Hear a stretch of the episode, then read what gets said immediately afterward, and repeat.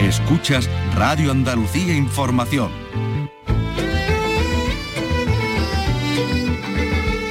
Andalucía es cultura. Con Maite Chacón. Radio Andalucía Información.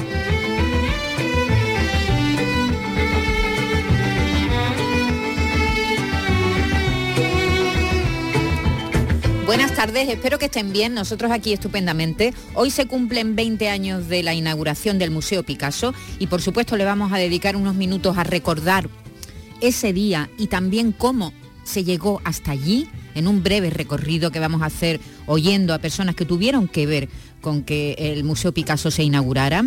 Y hoy en la Feria del Libro de Sevilla, que comenzaba en la tarde de ayer su nueva edición, tiene lugar la primera presentación literaria. Es la de la novela La Hermandad de las Malas Hijas, de la novelista y dramaturga catalana Valesa Monfort. Y has estado, Vicky, buenas tardes, hablando con la autora. Hola, buenas tardes, ¿qué hay? Bueno, pues sí, con la autora de libros como El Ingrediente Secreto, Mitología de Nueva York, que fueron premios Ateneo de Sevilla, el primero Ateneo Joven y luego ya Senior, ¿no?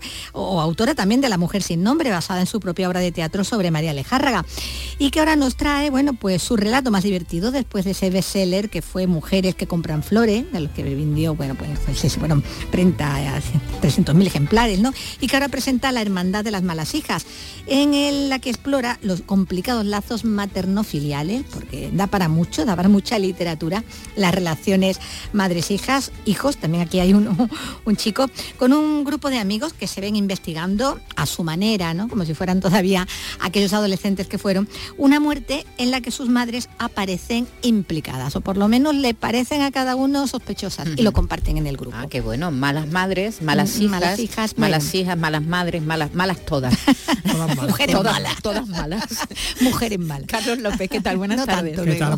vosotras sois buenísimas. Sí, buenísima. a mí me encanta ser mala. ¿Ah, sí? Sí, sí como decía Mae eso, pero te sale ser mala. Sí. Eso es lo que decía. Mala en un cierto sentido, malilla, no mala, no ah. Pero malilla, malilla. ¿Podemos decir que, que, te gusta hacer el mal? Eso es a él, eso es a él que siempre lo está diciendo. no, que decía como My West, que decía, no, soy buena, soy buena, pero cuando soy mala soy mejor, ¿no? Pues o que las, como era aquello que las malas se divierten más. Bueno, da igual. Eh, Carlos López, que has estado con los responsables del cine Cervantes de Sevilla, que reabre sus puertas, tuvo que cerrar por la pandemia. la pandemia. Hubo una, una gran movilización popular para que eh, se reabriera el que es ahora mismo el, el teatro, uno de los dos teatros o los dos Hay otro con, más antiguos de Andalucía. Junto con Málaga, creo que este es un pelín más, más, antiguo, están ahí, ahí se lo, se lo disputan. Sí, efectivamente, hubo una plataforma, plataforma en defensa, en defensa del, cine Cervantes y reabre hoy con una programación especial que además eh, se proyecta la cinta Mama Cruz, que está protagonizada por, por Kitty Manber. Una programación que se va a, prolongar hasta el martes, el lunes se proyecta el preestreno de, de Un Amor, de Sala Mesa, con Isabel Coixet, que también darán una, una charla no saben aún si van a acudir al, cine porque sí van a ir a la Feria del Libro. Digamos que, tienen una mm. programación en, en, Hispalit que es el lugar donde reencuentro, de encuentro eh, de literatura en español, ¿verdad? Que vienen también sudamericanos y tienen un encuentro ahí. Es decir, que no se sabe si van a estar en el cine o no. No se sabe. Va a estar Ingrid García Johnson, que es eh, también también participa, eh, actriz, que es, aunque se García Johnson es sevillana, es sevillana, sueca. De, padre sueco. De padre sueco, efectivamente. O de madre sueca, no sé. De, García Johnson. De madre, de madre, de madre sueca. de madre sueca. El padre es un, además es un artista sevillano, es fotógrafo. y, bueno, he estado hablando con los, con los responsables, con el gerente y, con el representante de ADEPA, porque ADEPA también ha tenido mucho, ha movido mucho, La Asociación para la Defensa del Patrimonio de Andalucía, y bueno, que ha movido mucho para que se constituya, se constituyese en BIC, ¿no? En bien de, Estupendo. de interés cultural. Cuando damos noticias siempre de cierre de cines, hoy nos congratulamos de que se reabra una sala que pintaba mal, ¿eh? Pintaba muy mal. Cuando una sala de cine cierra es muy difícil que no se convierta luego en un Zara. Claro, porque llevaba claro, porque además está, es que está en el sitio para convertirse en un Zara, porque está en el centro o un primar, una cosa así. Sí, sí, sí. Bueno, pues lo celebramos y por eso le vamos a dedicar hoy nuestro espacio. Y ya nos lo decían en el informativo, lo llevamos mañana, toda la mañana contándolo. El Canca prácticamente cierra su gira hoy aquí en Sevilla, va a ser a las nueve y media, en un espacio que han habilitado al lado, a los alrededores, del Estadio Olímpico. Llevo tantos meses de viaje de mi casa a tu casa, de tu casa a mi casa. Y empiezo a pesarme tanto peso que me pesa en el WhatsApp a ver lo que pasa. Me gustas de lejos, no te digo que no. Así cerquita está mucho mejor, mucho mejor.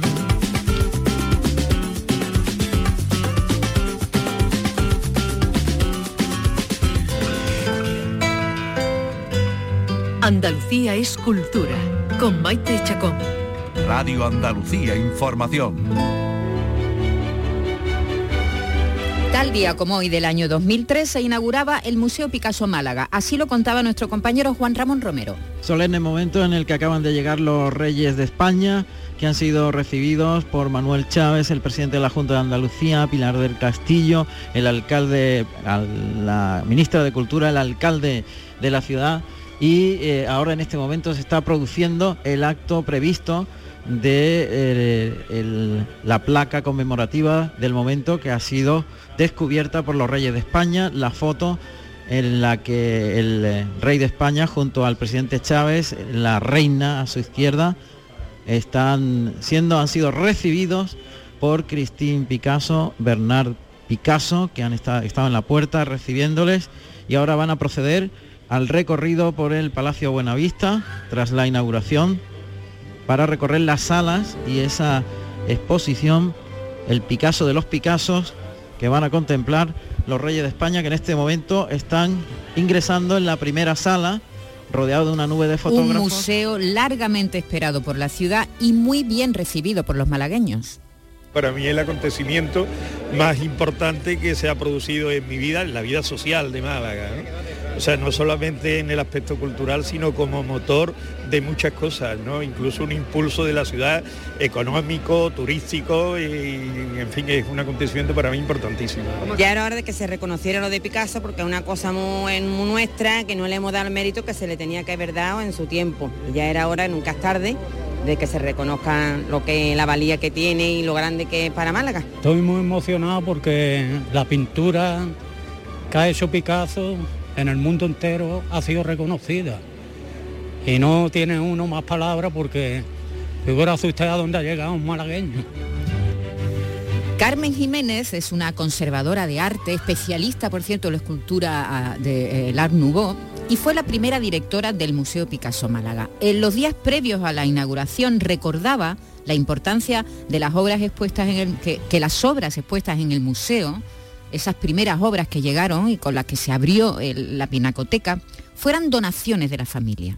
Pueden haber eh, más Museo Picasso porque la familia o un coleccionista ha decidido que su museo se llame así, pero sin un sentido como este, ¿no? que tenga eh, un, sentido que es su ciudad natal. Y yo creo también eh, su, peculiaridad que nace de una donación. Yo creo que nunca en mis años de, de carrera he tenido esa mm, suerte de mm, encontrar una persona como Christine y después Bernard también, que han estado dispuestos a hacer una, donación tan importante, a cambio absolutamente mm, de nada y, eso yo creo que tiene un, un enorme valor.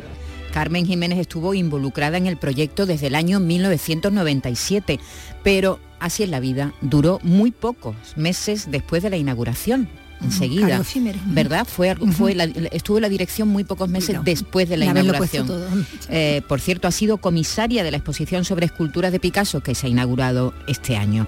Pero la historia del museo comienza mucho antes. La relación de Picasso con España no era fácil, de hecho nunca volvió al país desde que se marchó. Cuando acabó la guerra prometió que no volvería hasta que en España no hubiera democracia y lo cumplió. La última vez que Picasso pisó suelo español fue en el año 1934, en una visita casi secreta entre junio y septiembre, y estuvo en San Sebastián, en Burgos, en Madrid, en El Escorial, en Toledo, en Zaragoza y en Barcelona. Estuvo en compañía de su mujer, Olga, y de su hijo Pablo. Pero en los años 50 hubo un ofrecimiento para celebrar, para que se celebrara en Málaga, una exposición con obras del pintor, que el franquismo no permitió. La entonces consejera de Cultura de la Junta, Carmen Calvo, lo recuerda. A él lo ningunean en Málaga cuando quiere dejar su obra. Y una España negra y atrasada no es consciente de la importancia que Picasso ya tiene en el mundo, era una persona absolutamente consagrada ya en el mundo. Y no es posible que su obra se quede allí. Parece increíble, parece mentira, y es bueno que los andaluces lo sepan, porque esa es una de las muchas, repito, deudas y de las muchas estafas que la dictadura nos hizo a los españoles. Carmen Calvo es una de las protagonistas de esta historia que estamos contando, pero hay otros muchos nombres. Uno de ellos el del pintor Eugenio Chicano. Él fue el fundador del Museo Casa Natal de Picasso. Murió, por cierto, no hace mucho, en el año 2019. Y, y lo hemos rescatado recordando esas reuniones que se celebraban en Málaga por un grupo de jóvenes artistas, de jóvenes pintores que reivindicaban al pintor, al pintor Picasso. En aquella época había, en cada reunión pues mandaban, la policía mandaba un secreta que miraba a nosotros, ya lo conocíamos y tal. Era una opresión, un fuerte. Cuando aquello ya se desmelenaba un poco, empezaban los gritos y tal, viva Picasso, pues nos cogían, nos metían en comisaría, estábamos tres, cuatro horas y después a la calle. Algunos de esos pintores visitaron a Picasso en Francia en el año 1957, entre ellos Gabriel Alberca. Se subieron todos a una DKV y se plantaron allí en Montmartre para hablar con el pintor. Así lo recordaba el propio Gabriel Alberca. Estaba con una amabilidad, con una sencillez, con un, con un trato, vamos, un, trato como... Yo creo que nos, veíamos muy, muy jóvenes, ¿no? Y, el hombre, yo qué sé, se emocionaría, yo no sé y estaba pintando en cada habitación, aunque yo tenía habitaciones por todas partes, en cada habitación había un cuadro que era la versión de las meninas que están ahora en Barcelona. Y yo he visto esos cuadros a medio hecho, o sea, como los estaba haciendo. El pintor lo que hacía era eso, fragmentar sus obras, iba colgando fragmentos de las obras que iba, que iba pintando y él recuerda, Alberca recuerda esa imagen de todos los fragmentos de la obra. Eh, repartida por, las paredes. y además no solo eh, eh, hizo eso Picasso, sino que hizo una especie de pequeña exposición de pintores malagueños allí en su casa, cosa que a él le hizo mucha ilusión. Hay otros muchos nombres que a lo largo del tiempo hicieron posible el Museo Picasso Málaga. Uno de los más importantes fue, fue Juan Tembury, académico, político. Fue el primero que pensó que el pintor tenía que tener un museo en la ciudad y en el año 1953 le mandó una carta a Picasso. Su hija lo recuerda así. Fíjate, son 50 años justo. La carta de mi padre fue del 53 y, iba a ser en el, 2003 cuando se va a inaugurar, o sea que, medio siglo de, labor que, ahora se recupera. ¿eh? Como bien nos recuerda la hija de Juan Tembury, tuvieron que pasar 50 años desde esos primeros contactos con el pintor hasta que se inaugurara eh, la pinacoteca. Eh, pero las obras de Picasso empezaron a llegar a la ciudad antes, en los años 90, gracias a otro nombre que hoy no podemos olvidar, el de Christine Picasso, la nuera del pintor. Ella fue la que donó las obras de la primera exposición que se llamó Picasso Primera Mirada. Fue el año 1994 y lo recuerda así Carmen Jiménez. Entonces ella empezó a hablarme de donación y yo entonces le propuse a ella algo que le podía ayudar y ayudar a nosotros también en conocer su colección, es una exposición. Entonces era Picasso Primera Mirada. ¿Por qué Primera Mirada? Porque era la primera vez que se mostraban esos Picassos que ella tenía y que había heredado de su, bueno, de por su casamiento con Paul, el primogénito de Picasso. Año 1994, luego se hizo otra exposición, año 1997, hasta que llegó la inauguración del museo, del que hoy se celebran 20 años. Y así se va contando la historia. Hoy celebramos el 20 aniversario de un museo que ha cambiado completamente la ciudad, que fue el primer granito de arena para que Málaga se convirtiera ahora mismo en una ciudad que atrae a miles de visitantes cada año precisamente por sus pinacotecas, por sus museos. Y así lo contaba. Entonces, bueno, un poco una visión, un poco visionaria, ¿no? La entonces consejera de Cultura, Carmen Calvo. Málaga es una ciudad que no tenía gran patrimonio histórico como tiene, por ejemplo, Granada. Y sin embargo su futuro, ahí tenía su futuro que la estaba esperando con su paisano Picasso para tener ahora uno de los museos más bonitos, mejor dotados, más interesantes y dedicado a alguien tan importante y tan indiscutiblemente genial como Picasso. ¿Y cómo se está celebrando esta jornada de la inauguración, del 20 aniversario de la inauguración del Museo Picasso? Pues nos lo cuenta Damián Bernal. Buenas tardes, el Museo Picasso Málaga con 9 millones de espectadores es desde su apertura el más visitado de Andalucía. La media es de 2.000 al día. Las últimas hacían cola esta misma mañana antes de la apertura porque hay jornada de puertas abiertas hasta el próximo domingo. Eh, atrae mucho turismo y eh, al final es algo muy relevante de Málaga, muy significativo. Espectacular, eh, muy respetuoso, venimos desde Alemania, lo estamos disfrutando muchísimo y que es un honor tener estas obras aquí, sin lugar a dudas. Primer nivel mundial, entonces tenerlo aquí en Andalucía, en Málaga, pues todo un privilegio. Y Málaga cambió de la mano de un museo que es símbolo del impulso del turismo cultural comprobar que 20 años después lo que en su día fue un deseo de Christine Ruiz Picasso, eh, la nuera del pintor, se ha convertido en un lugar de referencia cultural en esta ciudad al que como podéis comprobar vienen personas de todo el mundo, eh, pues nos hace sentir bien. El acto institucional se celebra esta tarde con la presencia de las autoridades a partir de las cinco y media. El programa amplio se completa, entre otras, con actividades musicales y también para los escolares.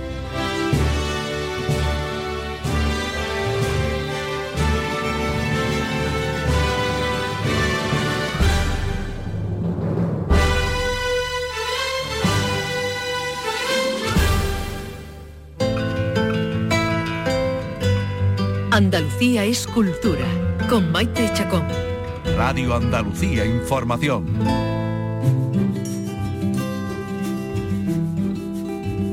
En la Feria del Libro de Sevilla esta tarde tiene lugar la primera presentación literaria. Es la de la novela La Hermandad de las Malas Hijas de la novelista y dramaturga catalana Vanessa Monfort. Vicky Román ha estado con ella. Hola Vanessa, ¿qué tal? Bienvenida. ¿Qué tal, Vicky? ¿Cuánto tiempo? verdad, verdad. La última vez hablábamos de María Lejárraga, ¿no? De, La mujer sin nombre, de tu novela. Y ahora, bueno, pues nos reencontramos ya también físicamente, ¿no? Sí, que pandemia yo ganas. ya pasada, bueno, como la, novela ya ha pasado también la, pandemia con tu novela. Eh, decíamos que, bueno, que hablábamos de la última vez de, María Lejárraga y que ahora, bueno, vamos a volver al Madrid contemporáneo, como con aquellas mujeres que compran flores, esta vez con, con la hermandad de la las malas hijas, manteniendo el tono, el aire, incluso el colorido y la luz que, transmite la ilustración de la portada, ¿no? que nos recuerda. Sí, porque es que la, verdad es que tenía ganas, después de una novela con tanta documentación como fue La mujer sin nombre, que disfruté muchísimo, quería volver al Madrid contemporáneo a contar otra historia contemporánea de cosas que nos preocupan y que nos afectan, pero desde un tono todavía más irónico y más divertido que, eh, aquellas mujeres. que compran flores, más que nada porque es un tema, el de las madres y las hijas, que o te lo tomas con humor o mal. O, te mueres. fatal. Completamente. Bueno, pues como en aquella, estas mujeres ahora también forman, vamos a verlo, ¿no? un grupo de apoyo, una, una red entre ellas, por esa amistad que, las une desde su infancia compartida en la Plaza de Oriente, ¿no? Ese escenario que tiene tanta, tanta importancia aquí en la, en la trama. Eh, bueno, decía a ellas, pero bueno, a ellas y a él, porque aquí hay también un hombre que siempre han tenido pues como una más. Exacto, o sea, además se lo dicen al pobre Gabriel, porque eh, estos amigos de la infancia, ¿no? Que siempre dices, fue una más, porque es un grupo de chicas, pero que había infiltrado un chico con un sentido un poco de, la femineidad y de, y de, y bueno, de sentido femenino en, el, en, todos los aspectos, ¿no? Sensibilidad femenina, eh, que era el mejor amigo de todas, ¿no? El que escuchaba todos sus dramas sentimentales, el que, el que pues las apoyaba cuando le dejaba un novio, el que hacía de novio cuando, cuando no lo era, esas cosas. Con el que ensayaban. Con el que ensayaban, el pobre, sí, Bueno, y que ellas mismas han metido en un armario del que, del que quisieran verlo salir, ¿no? Porque eso de que hombres y mujeres puedan ser solo amigos, solo amigos, eh, siempre, ¿no? Incluso cuando ya se entra en la pubertad, en la adolescencia, eh, es algo como que, hasta a ellas les cuesta procesar siendo tan modernas, ¿eh? Exacto, sí, porque de repente cuando se reencuentran estas, estas malas hijas, que luego contaremos por qué, porque se sienten tan malas hijas, 20 años después, esos amigos de la infancia, esa pandilla, ¿no? A todos nos encantaría reencontrarnos con ellos como si no hubiera pasado pasado el nada. tiempo, ¿no? Ujú. Bueno, pues estos tienen la excusa perfecta es que sus madres se han metido en un buen lío, se tienen que localizar entre ellos y ahí está Gabriel en este grupo de apoyo femenino que resulta que siempre pensaron que le gustaban los chicos por aquello de que, bueno, pues que siempre fue una más, pero resulta que no. Y entonces ese amigo de la infancia que, que- que- que te ha visto desnuda desde que eras pequeñita, que de repente dices, mm, y hay que incluso en algún momento hasta te gustó y lo habías descartado, de repente lo ves con otros ojos. Claro, cambia totalmente ¿no? el, punto, el punto de vista y, y, bueno, incluso la, la interacción ¿no? también entre ellos. Bueno, los cuatro forman un grupo tan unido desde niños que bueno, transcurrido el tiempo siguen siendo la pandilla de los cuatro, ¿no? En honor a, a los cinco. Y aunque pueda parecer por el nombre que a ellos les falta perro, perros y gatos aquí no van a faltar. No, porque como va de relaciones familiares, eh, mm, bueno, el otro día yo leía un titular que no lo conocía cuando estaba escribiendo la novela, que es que eh, parece ser que los españoles tenemos más perros que hijos ahora mismo, Sí. ¿no? O eso preferimos. No sé si pasa en más países, pero pasa en este. Y sobre todo después de la pandemia. Entonces pensé, ¿qué pasaría si eh, el hilo conductor de toda esta novela es un paseador de perros que puede entrar a través de estos animales en todas las familias, hace sus anotaciones etológicas casi Sí, sí, sobre sí. el comportamiento canino, pero es que yo dije, ¿y si el narrador le diera voz? Eh, y supiéramos qué piensan nuestros canes Claro, y nuestros mira. gatos de cómo llevamos nuestras relaciones humanas, ¿no? Entonces esta es una parte que creo que es de las más divertidas de la novela. Con la que mejor te la has pasado seguro. Bueno, yo como una enana. claro, empezando por la Chihuahua Policía, ¿no? De, de Mónica, que es la primera en salir a escena, esa fiera en miniatura que nos permite conocer los hechos y las situaciones desde su perspectiva. Aquí está, como dices tú, el punto de vista también de, de los de cuatro patas, ¿no? Exacto, es que además yo a veces lo pienso porque además Fiera está inspirada en mi propia fiera eh, que tengo en casa, que bueno, yo siempre he sido de perro grande, pero ahora tengo una chihuahua adoptada que está como una cabra, es divertidísima y estoy haciendo el máster de los perros con ella, se llama Fiera, así que irá de promoción en algún momento, mis lectores ya la Ay, conocen. Va a quedar muy bien que Hombre, llegue tú con la maletita y saques la Chihuahua. Y no, y no sabes la personalidad que tiene, Sí, sí, ¿no? son- es son un lobito más- en miniatura, yo la llamo la mini Rottweiler. Y, y bueno, y luego me di cuenta que había por el mundo un montón de chihuahuas policías. Me hizo tanta gracia que dije esta va a ser la chihuahua policía de una, de una de las malas hijas, ¿no? Bueno, porque el relato comienza como un policíaco, eh, con un misterio por resolver para, para esos cuatro y que atañe a las madres de todos ellos, que van a ser mm, en algunos momentos, de forma alterna o a la vez, eh, sospechosas, ¿no? Es que imaginaos que eh, de repente uno de tus amigos de la infancia te llama y te dice, Vicky, em, eh, hace mucho tiempo que no hablamos, más o menos voy teniendo noticias por redes. eh, creo que nos tenemos que reencontrar porque creo que nuestras madres que siguen en el barrio y que siguen teniendo relación se han metido en un buen lío. Y el Y buen algo han lío, hecho. algo han hecho y algo ocultan. Porque ¿qué conocemos realmente de nuestras madres cuando nos hacemos adultos? Esta es una de las, de las preguntas que se se hace en la hace. novela, ¿no? Es decir, el verdadero misterio al final son las madres y las relaciones familiares en esta novela. La excusa sería un poco a lo Woody Allen en Misterioso Asesinato Sí, en Manhattan, Manhattan, ¿no? o Sí. solo asesinatos en el, En el edificio. edificio, Que al final te está contando historias humanas porque Woody Allen lo que te cuenta son Mm. las historias de pareja que se arman o desarman, que van bien o que van mal, que se rompen o que se recuperan. Aquí yo, hay un misterioso asesinato en Madrid, no de víscera, o sea, un asesinato que tiene su punto limpito, divertido. sí, y limpito. Aparece un paseador de perros en la bañera de una de las madres. Esa señora casa. no tiene perro. Y, y- y asegu- asegurando conocer a este señor que está de bastante buen ver y parece que está ahí con una copa de champán y que se ha quedado Metido en la frito bañera. en la bañera. Eh, Mónica no es policía, pero está cerca porque, Porque no dio, perros. no dio por unos centímetros. No dio por- era muy chiquitilla. Como la chihuahua. Como la chihuahua. Sin embargo, su chihuahua sí, como no se dice nada de los perros cadetes en la ley, sí entró en el cuerpo de policía, cosa que ya no, primera ironía de la vida. Y entonces empieza a investigar como cuando eran niños y ellos investigaban misterios en la plaza. Solo que esta vez el misterio es real. Pero el verdadero misterio, insisto, al final sí. es que se tienen que reencontrar de adultos con sus propias madres y empezar a convivir como nos ha pasado mucho a des- después de la pandemia, ¿no? Que hemos, acierto, o sea, hemos hecho ciertas em, reagrupaciones familiares, de repente la distancia con los padres cuando se hacen mayores se ha hecho mayor. Más, más preocupante cuando hemos sido conscientes de que se hacen mayores, mayores, muchas sí, de veces, pronto, ¿no? sí, sí. De pronto, después de la pandemia. Y cómo pesa toda esa distancia o toda esa reagrupación familiar cuando de repente tienes que volver a relacionarte de una manera estrecha y cómo has cambiado de adulto, porque claro, tu relación con tu madre de niño no puede, ser la misma que ahora.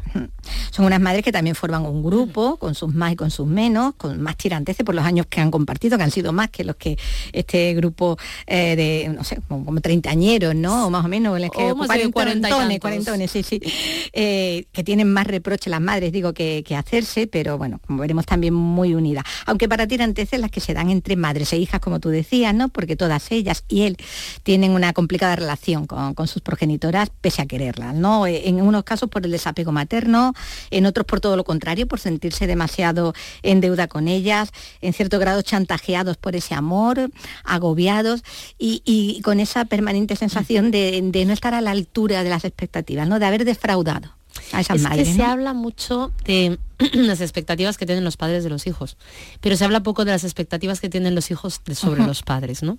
Entonces ahí hay un choque generacional porque, claro, estas son madres eh, que fueron madres en el baby boom, pero que antes de ser madres fueron seres humanos, que les tocó la primera revolución, la segunda eh, ola Ujú. feminista, y que también a ellas les crearon muchas expectativas sobre la libertad de la mujer, que luego, no se han dado. No se han dado, no se han dado, se han dado sobre el papel, pero realmente las hemos disfrutado nosotras o las estamos empezando a disfrutar nosotras. Entonces, eso que es lo que ellas han querido para nosotras, que nos han criado para ser independientes, para tener idiomas, para viajar, para, para ir, para volar lejos, de repente cuando se hacen mayores, se vuelve, tú eres un espejo de lo que no han tenido, tienen un nido vacío. Y de repente, claro, se hacen mayores y dicen, ¿y, y, y dónde ha quedado mi vida? ¿no? Cuando yo se supone que tenía que haber tenido una vida así. Entonces, por supuesto que es lo que han querido para ti, pero es como si eso se les volviera en contra cuando se hacen mayores. Y tú, que estás desde el otro lado, te genera culpa.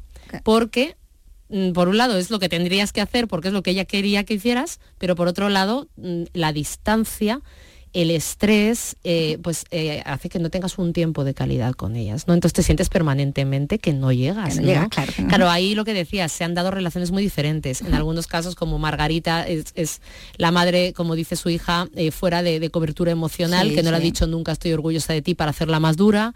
Luego está la madre GPS, que es la que te está controlando todo el día, la controladora, que es, que que es la de Mónica, todo el rato con videollamada, aunque esté trabajando. Luego está Gabriel, que tiene una madre hija, que ha depositado claro, todas sus responsabilidades en él, que permanentemente es una mujer pues, depresiva a la que cuidar. Eh, y, y- y- por la y que luego- se teme siempre también. por la que se teme es al revés cuando no llama que no llama nunca Sí, sí. es una señal de alerta Claro. es él el que está está dependiente y es dependiente de, de- de- de- de tener noticias de su Claro. madre y luego pues eh, El caso de Agatha, que es el caso más el- controvertido el cisne negro, ¿no? es el Como le diría. negro.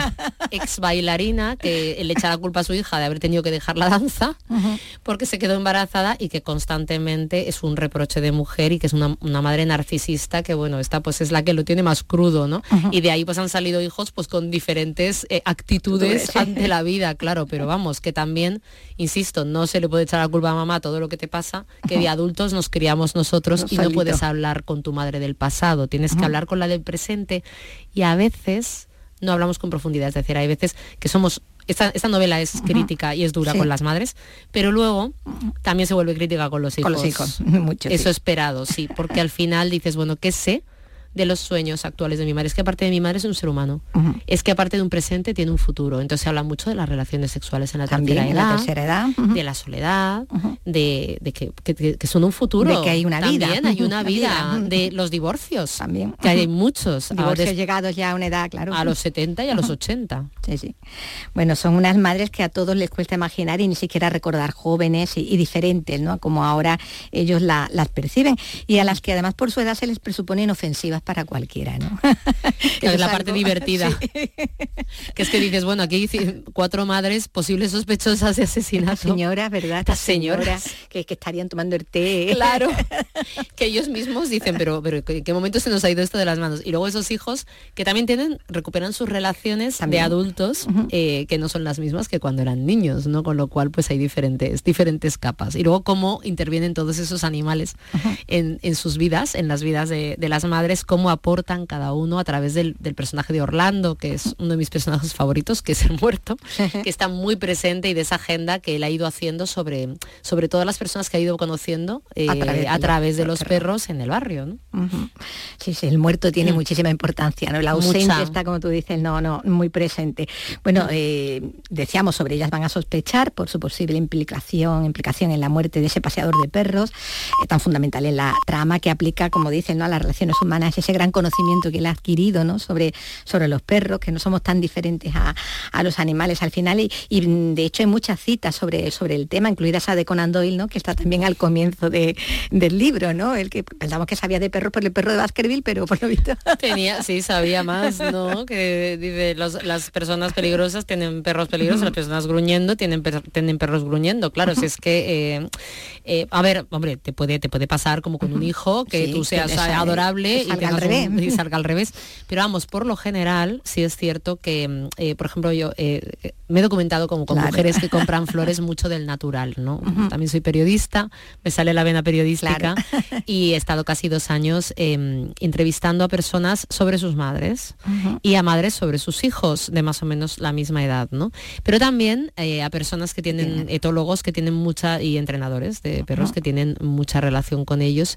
Y una de las cosas que me sorprendió fue que uno me decía, yo cuando entro en una casa, de repente levanto mucho los brazos, hago cosas raras para ver cómo reacciona el, perro. Porque así sabe el trato, que lo que está, el, el maltrato, no se lo ha detectado. Es que ya no el maltrato al perro, es que el maltrato en el seno del hogar. Detecta la violencia en, una familia rápidamente. Dice, y es cuestión de días que paseando el perro, la mujer normalmente, aunque a veces ha sido un niño tal, de repente eh, se rompa y bueno, hacen de auténticos psicólogos de los dueños eh, y, te, diga que hay, que hay un maltrato. Pero hay veces que no es un maltrato, a veces que es simplemente una dependencia. Eh, es decir, ellos reaccionan y son un filtro, porque los perros eh, son pura emoción, son solo emoción, igual que los gatos, ¿no? Entonces, eh, como ellos reaccionan está en función de las emociones que reciben en casa. Las que son totalmente muy receptivos, claro, claro. Mm. Eh, está bueno, ahí se habla ¿no? del papel terapéutico ¿no? que tienen los perros, los perros de protección, esos perros para mujeres maltratadas, que, que tú dices ahí, ¿no? Que no dejan entrar en los centros comerciales, que dejan entrar a los perros guía y esos perros de la, del, unos pepo, ¿no? Los pepo, perro de protección, es una cosa que yo desconocía, eh, que se, empezó, se empezó a hacer a través de una ONG totalmente privada, de un, de un entrenador, eh, y se está un poco luchando para que sea una cuestión oficial ¿no? y pública. Es decir, es un perro que ya que no hay suficientes pulseras, eh, pues eh, tú puedas tener en casa, les hacen un curso a las mujeres eh, para, y, son, y son perros rescatados además, porque tienen que tener un aspecto temible, pero luego tener muy buen fondo, no son perros agresivos, pero vamos, tú lo ves y te cambias de acera. Claro, claro. Y entonces, sí, sí, están entrenados para tener diferentes comandos, entonces desde si tienes un ataque de pánico, que te protege hasta que viene alguien y se tumba contigo, hasta si tú ves a tu agresor y tiras del arnés, en ese momento el perro se prepara para dar dos golpes certeros, si se acerca e inmovilizará la persona en pecho y, en, sus partes. claro. Eh, entonces, claro, eh, lo que decías, mm, qué sentido tiene que tú puedas salir de casa en tu portal y todo eso estás protegida, pero que luego lo tengas que dejar tu protección en la puerta de una cafetería o de un centro comercial, ¿no? Entonces, pues bueno, de esas cosas también es como de los perros eh, que hay en Plaza Castilla, ¿no? Que también se desconocen, que son eh, los, que protegen a los testigos vulnerables, ¿no? Que les dan tranquilidad y, sobre todo a los niños en salas especializadas. judiciales, Perros judiciales, que en Estados Unidos son muy habituales, pero que estos están entrenados simplemente para acompañar al testigo y se atreven a decir cosas al perro, a veces los niños, que no le dicen a un ser a una persona. Sí. Mm. Bueno, eso es todo un reconocimiento, ¿no? A todos esos animales que nos hacen la vida más fácil, más alegre y hasta más segura, ¿no? Como vemos. Y es bueno, pues es eh, un estudio de la maternidad también, de ese papel de, las madres, eh, también con todos sus errores, ¿no? Que, con ellos también hay que aceptarlas. Y, a la infancia y a la adolescencia. En eso es la novela muy generacional, ya con todas esas referencias que hay, esa cultura popular compartida, ¿no? Las meriendas, el kiosco, los cromos, la bola de cristal, tiburón, los gremlins y Bowie seduciendo dentro del laberinto con aquellos pelos. Claro, que todos de repente descubrimos lo que era el morbo. descubrimos lo que era el morbo en una generación cuando todavía no sabíamos lo que era con Bowie. con su aspecto, ¿no? Con su aspecto. El príncipe ahí de la sí, sí. de Jim Henson. Bueno, una historia que tiene mucho humor, como, como estamos viendo y como estamos comentando, con todos esos equívocos, con, los motes que le pone Ruth a todo el mundo, eh, con algunas de esas anécdotas, ¿no? Como las del azafato, ¿no? en vuelo. es que se trataba, se trataba, como te decía, hay, momentos muy duros en la novela que yo creo que tocan mucho el corazón. Eh, pasaba en Mujeres se compran flores, pero eh, también es verdad que me he divertido mucho y esta novela los, primeros lectores se han reído muchísimo. Y eso también me, yo creo que me hacía falta. Yo creo que las, cosas duras de la vida. Eh, que además no todas son duras, son historias que a mí ya sabes que me gusta empezar desde un lugar que a lo mejor es más oscuro, pero siempre ir hacia la luz. A mí no me apetece mm. deprimir a mis lectores. Cuando tengo que escribir un drama sangriento, yo lo hice hace poco para teatro, lo hago, pero en este caso me apetecía aportar luz y una cosa que me haría mucha ilusión es que eh, esta novela constituyera un diálogo, o sea, como un encuentro entre madres e hijas. Me encantaría que esta novela la pudieran leer madres e hijas y conversar sobre ella. Eso es como un sueño que me he propuesto, ¿no? Porque creo que está ahí además no está en función de que te lleves bien o mal. Sí, sí está en función de conocerse en la etapa adulta, en saber ellas dejar de vernos como bebés y nosotros dejar de verlas como la madre, como madre, como madre, seres humanos, la madre, exactamente, seres humanos mujeres. y respetar también eh, sus eh, necesidades como, bueno, respetarlas y conocer sus necesidades como seres humanos. ¿no? Bueno, pues eso está en esta novela donde te diriges a, menudo al lector, ya de hecho, ¿no? Tú le vas anticipando hecho, le dosificas un poco la información, le pides atención sobre algunas cuestiones, ¿no? otras a la parca, haciéndoles cómplices del relato, que de eso también se trata, ¿no? De que haya esa, esa conexión, ¿no? Claro, sí, me apetecía que fuera un, narrador esta vez para darles voz a todos. Al final es que son ocho personajes, son cuatro parejas, de, de, madres e hijos, más esa otra capa de hijos que son los perros y los gatos. Está dividido en cuatro partes, una correspondiente a cada uno de esos cuatro amigos, ¿no? De esos. Eh, si según se va haciendo sospechosa una, madre, diferente. Pues empezamos con el hija, Empezamos con, la con su relación. bueno, pues como decimos, lo que nos cuenta Vanessa Monfort en La Hermandad de las Malas Hijas, la novela que acaba de publicar eh, en Plaza Janés. Muchas gracias. Gracias a ti, Hasta la próxima. que sea pronto. verdad, verdad.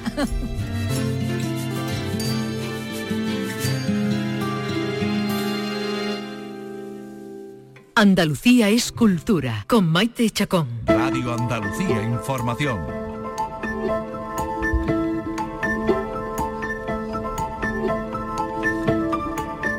El histórico Cine Cervantes de Sevilla reabre esta noche tras permanecer cerrado durante tres años. Se ha diseñado, como contábamos antes, una programación especial que comienza esta noche con el estreno de Mama Cruz que está protagonizada por eh, Kitty Mamber, la actriz. Por tu, amiga, Kitty Mamber. amiga Kitty, sí, que nació en Madrid, pero ella se considera malagueña. Ella dice que es malagueña, de Antequera, así que malagueña de Antequera y ya se ha acabado. Y la programación inaugural además se va a prolongar hasta el martes. También incluye la proyección de, un documental sobre Vermeer, por ejemplo, o el preestreno de Un amor, de, de Isabel sé sobre la novela de Sara Mesa. Bueno, hoy se ha hecho como un pequeño acto de presentación. He estado allí y he hablado con los responsables desde este cine monumento, porque se ha declarado ya bien de interés cultural, así que es un monumento, ¿no, Seguimundo? Es un monumento y antes era un monumento también, lo que pasa es que antes no tenía la etiqueta. Antes no era oficial, él es Segismundo Hernández, que es portavoz de Unión Cine Ciudad, de la gestora de este cine emblemático. También estamos con Ignacio Camacho, que es el portavoz de ADEPA, de la Asociación en Defensa del Patrimonio de Andalucía. ¿Qué tal, Ignacio? Hola, buenos días. Bueno, un día importante hoy porque vuelve a la vida, podemos decir, un cine que tiene ya 150 años de vida. Primero como teatro, luego como cine. Renace el edificio, sí, como cine y el mismo mes que cumple 150 años, con lo cual es una doble alegría, la del renacimiento y la del cumpleaños. ¿Qué ofrece el Cervantes? ¿Qué tiene de especial a la ciudadanía? Bueno, pues si visualmente ya veis lo que ofrece, es un cine espectacular, eh, con la, mejor proyección y sonido que, puede, que podemos dotarle a este edificio, porque es un edificio protegido, no se puede hacer cambios sustanciales, y ofrece una experiencia esta experiencia pocos españoles pueden tenerla. una experiencia mm, que une lo tradicional con lo moderno. El Cervantes resiste, ha resistido de hecho a la gentrificación, a todo este proceso de cambio en la ciudad. ¿Puede servir de modelo a otros cines amenazados, a otros edificios así históricos? Eh, voy a decir una cosa, el Cervantes ha resistido porque la familia ha apoyado el Cervantes. O sea que el Cervantes ha resistido porque en los últimos 25 años hemos tenido unas pérdidas de 100 a 150 mil euros anuales. Entonces Cervantes resistió por eso. A partir del futuro, vamos a ver qué hacemos. Es decir, que no han tenido apoyo de ninguna administración. De ninguna administración, ni tampoco lo hemos pedido.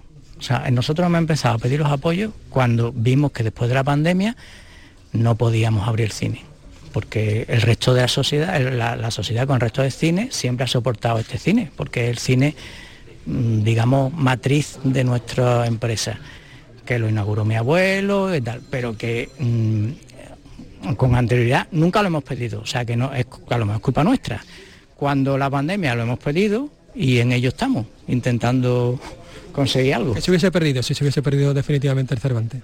Pues se hubiera perdido una parte de Sevilla, una parte importante de Sevilla. Bueno, porque igual que estamos perdiendo cosas, otros establecimientos, este es un establecimiento que lleva 150 años. De una forma o de otra, son varias generaciones de sevillanos que, que no podrían disfrutar de él. No es una cosa baladí tener un edificio como este, en una ciudad como esta, y con una historia como esta, y con el cariño que tiene de tanta gente al edificio. Y con un estreno andaluz, Mama Cruz, con Kitty Mamber como protagonista. Sí, con un estreno andaluz y mucha muy femenino. La directora, los protagonistas, todo el elenco acudirá esta noche a presentar la película y, continuaremos con muchos otros actos, óperas, eh, zarzuelas, clásicos, estrenos, en fin, va a ser una variación importante de, programación que además está destinada a la recaudación Autismo Sevilla. Porque tiene también esta vertiente también solidaria, un cine que ha tardado creo que tres años en estar así de bonito. Efectivamente, de los cuales te puedo decir que el primer año estaba muerto, no teníamos ninguna intención de abrirlo. Después empezamos a, desarrollar la idea de que esto no podía quedar así, que la ciudad no podía perder cine, que nosotros no podíamos perder la memoria de nuestro abuelo, que fue el que lo inauguró, y esto empezamos a trabajar en ello. Y bueno, eh, los trabajos definitivos empezaron en mayo de este año, que es cuando eh, tomamos la decisión de reaperturar el cine ha sido difícil, costoso y sobre todo complicado. Se ha actuado en la cubierta, en el patio de butacas, en los baños. La actuación, ha sido general. La principal preocupación era eh, los daños estéticos del techo, tenían, eh, tenía una impresión muy, muy mala.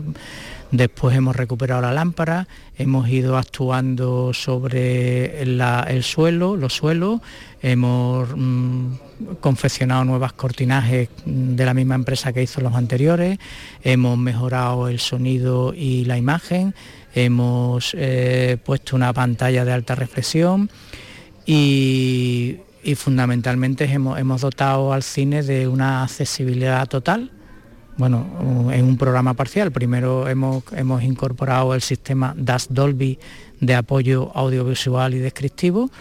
Y el primer cine de España que lo integra. Es el primer cine de España que lo integra, pero pronto estará en todos los cines porque es algo que consideramos esencial. Y estamos pendientes de autorización del ayuntamiento para el elevador de, los tres escalones que tenemos en el vestíbulo y un cuarto de baño.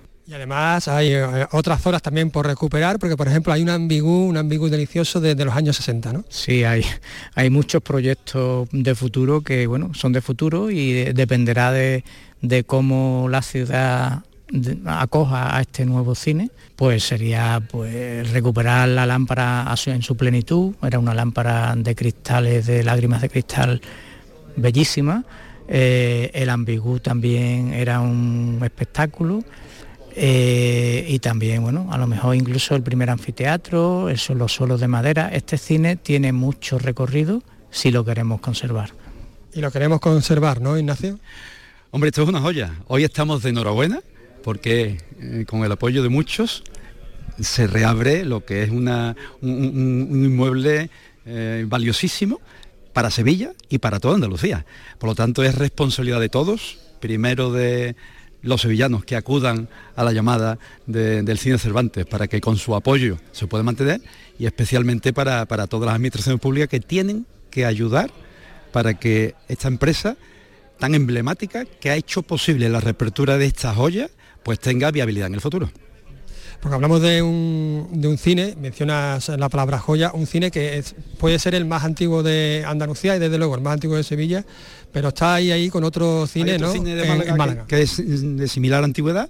Este tiene una belleza impresionante, está en un estado de conservación espléndido gracias a la intervención que recientemente se, ha formulado y por lo tanto el mero hecho de que como un monumento se reabre ya es una recuperación patrimonial para la ciudad si además la explotación eh, permite su conservación y su disfrute por todos los sevillanos, necesitamos el apoyo de todos.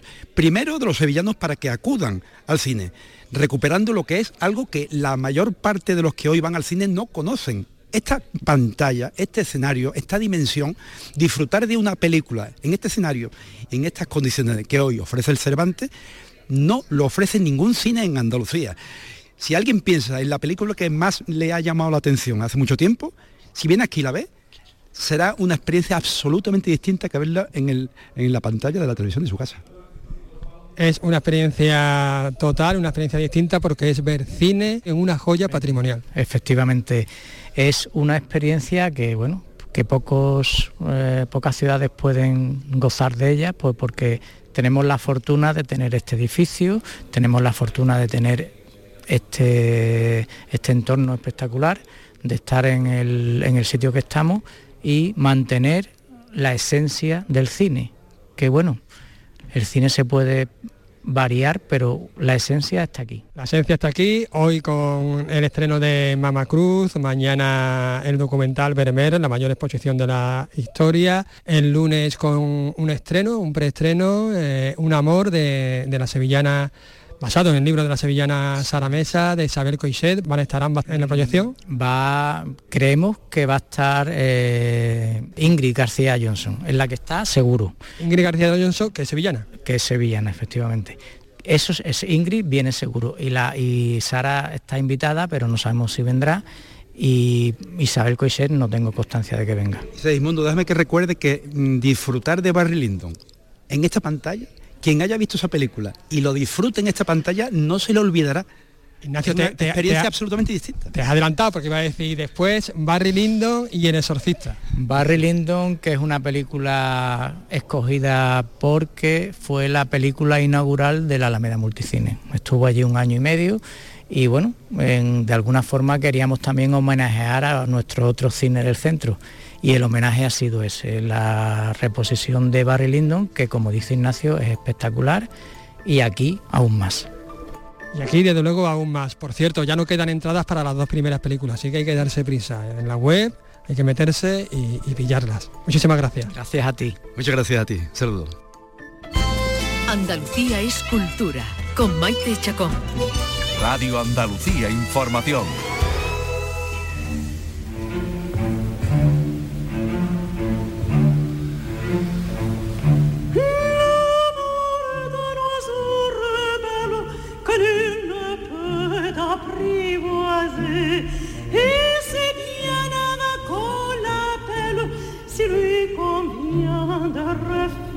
say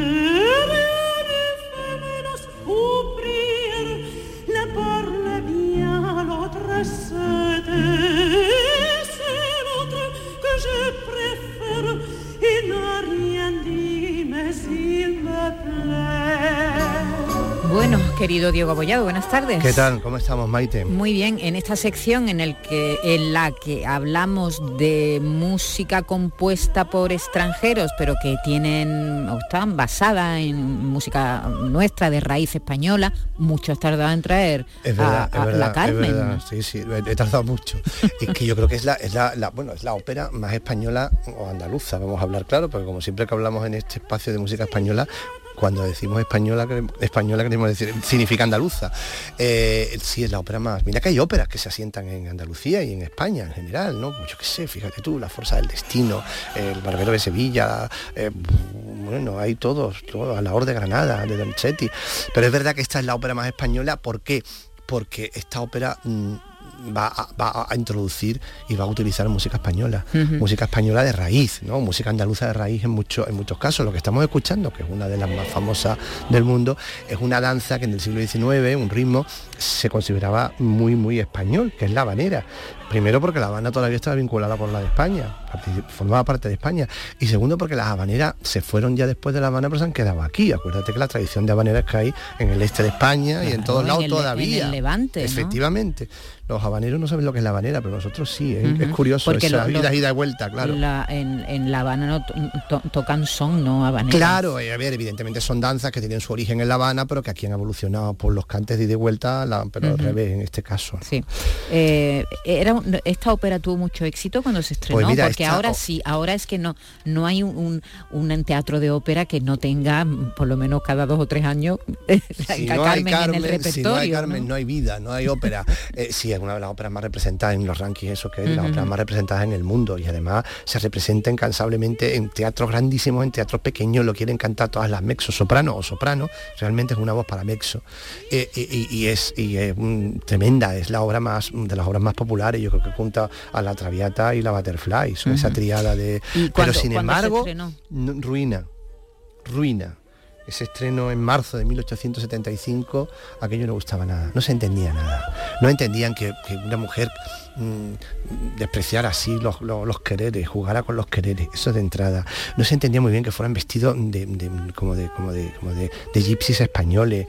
La música les parecía tremendamente moderna. Entonces no se enteraron de nada. Se estrenó en la ópera cómica de París, no por cómico que fue la de Gracia, sino porque la, ópera cómica mm, recogía las, las, óperas que no eran con el planteamiento de gran ópera. Gran ópera era con ballet, en una estructura muy concreta. Esto era una ópera más, no era cómica, pero se representaba en ese teatro que estaba entonces pasando un poquito de apuro con Vamos a hacer una cosa nueva de Viceta, a ver si esto nos levanta. Ruina. Nada. Ruina.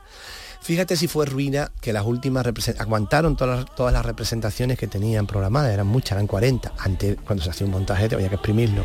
Aguantaron, pero, mm, pero al final regalaban las entradas.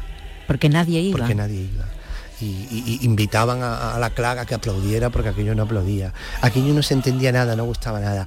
Y me da muchísima pena porque Vicente es uno de los mejores músicos de la historia. Es decir, él no vivió él no vivió, el éxito. No vivió, pero es que es más terrible todavía. Es que cuando estaba en la 34 representación viendo la ruina tremenda que era Carmen, se murió de un infarto. Con lo cual, fíjate que al final, a los pocos meses, empiezan ya a decir, bueno, pues tú tienes su gracia pero nada más que su gracia. Y a los muy pocos meses o semanas se representa en Viena. Y aquello fue un escándalo. Es decir, todo lo que el público parisino, el público francés no, no reconocía y no veía, los de Viena, el público vienés, que era un público de ópera un poquito más yo te diría más frívolo, porque la ópera, la ópera en Viena siempre ha sido un, bueno, entretenimiento. En la tierra de la opereta. Claro, efectivamente, efectivamente. Entonces, pues eh, aquello le pareció lo más. Y entonces empezó eh, el tenor que lo estrenó, a, a los dos días ya lo llevaban en hombros por Viena diciendo eres lo más, eres lo más, y Carmen se convierte en un mito. Y, empiezan a ser pues suites orquestales, que son versiones, versiones para música, que no puede hacer Bizet, porque ya ha muerto, claro, lo hacen sus amigos, y, y empieza a sonar en todos los teatros del mundo, no solamente como, como como ópera, representarse como ópera, sino también en las salas de concierto. Qué bueno. A mí me da mucha pena, pena sí, porque Vicente era un, es un músico fantástico, estupendo, no solamente con Carmen, Las Lesien es una obra maravillosa. Y fue además un músico brillante desde el principio de su carrera, pero, pero no, no llegó nunca a ese reconocimiento, a ese reconocimiento grande y universal que, que por supuesto tiene ahora, ¿no? Y falleció joven además, ¿no? Además, claro, su viuda malvende de alguna manera todo lo que tenía, no, hay una, no hay una documentación grande de uno de los grandísimos músicos de la historia del siglo XIX. Pero has traído otra cosita. Sí, he traído otra cosita para que tú veas cómo mm, las óperas, la música española, yo esto está inspirado en música española, con lo cual lo puedo coger de un sitio y lo, puedo coger de otro. Vamos a escuchar otra cosita a ver a qué te, a ver a qué te, suena.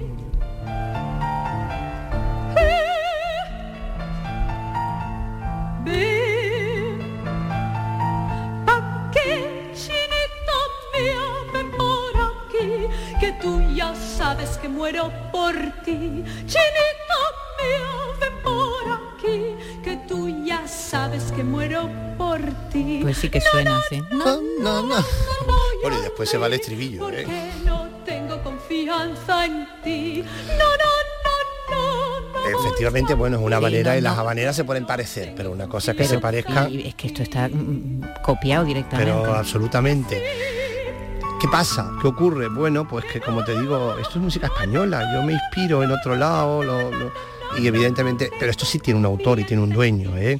se llamaba Iradier, era un maestro de Navarra, un maestro de Navarro que fue incluso un músico conocido, fue incluso profesor. Mira, mira. Si tú me quieres, di lo que dito y enseguidita seré tu arreglito. Tu arreglito. Además es un poquito, la letra es un poquito fuerte, ¿eh? Si tú no, si tú quieres nos arreglamos, ¿eh? Que no hay que casarse ni nada de nada, con lo cual es por, por lo menos ese carácter un tanto rebelde que tiene el personaje de Carmen lo respetaba, lo respeta también. Hombre, hay- no todas las notas son idénticas, pero es verdad que está ahí Sí, el aire, sí, claramente. Y además está cantado en castellano, está cantado con otro ritmo más lento de tal, evidentemente, pero, Pero, eh, pero se parece mucho, Mucho, claro. mucho, y ya te digo que tenía un autor, Iradier, que era un era un compositor de música de salón que se llamaba, era música para piano, músicas para, para, para veladas en, lo- en las casas, se escuchaba el piano, us- usaba mucha música de tradición española, como español que era. Y bueno, tuvo cierta, mm, cierto nombre porque, como te digo, fue profesor de música de, de la emperatriz, de Eugenia de Montijo. Entonces vivía en Francia y evidentemente, pues de ahí le llegaría al maestro Bizet este arreglito que él supo arreglar muy bien para Carmen de Bizet. Él se hizo a sí mismo un Este arreglito. yo más que arreglito ya lo vemos a pañito. Oye, pero en vez de terminar con el arreglito, vamos a terminar con la con la Sí, banera, ¿te a parece? A, ver, Sí, sin merecer hombre. el arreglito, ¿no? Pero es verdad que el arreglito es un antiguo. Sí, y, sí, a ver, sí. es que. pero Como que no ha envejecido tan Claro. bueno se- y será también porque claro la banera es una pieza que, que- es, que es una maravilla Es ¿eh? la letra también es fantástica, ese pájaro, bueno, bueno, el amor, el amor que quiere, que esto es artillería, esto es artillería emocional.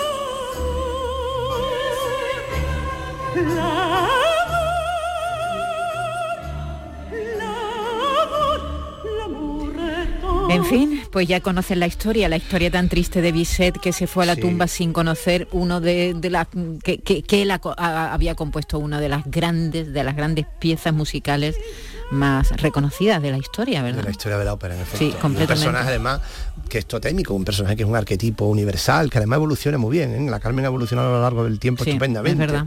¿eh? Es verdad, porque la, la, Y- la y la- butterfly nos cuesta un poquito, ¿no? Ese harakiri, pero, pero la misma, la misma, la misma traviata también. ¿no? Pero la, Carmen en el fondo es una víctima, ¿no? Una víctima, es una víctima de, de violencia de género. ¿no? es una víctima de violencia de género y, es una historia moderna Y es una historia moderna, en efecto, sigue en siendo una historia moderna y su personaje también lo es Carmen es una mujer atrevido y valiente, libre, Tiene todos esos atributos. tiene claro. esos atributos y yo creo que por eso sigue, bueno, se sigue representando. Muy bien, Diego, muchas Bueno, gracias. He pasado el examen. Sí, aprobado. Gracias. Aprobado con nota. Sube, sube esto.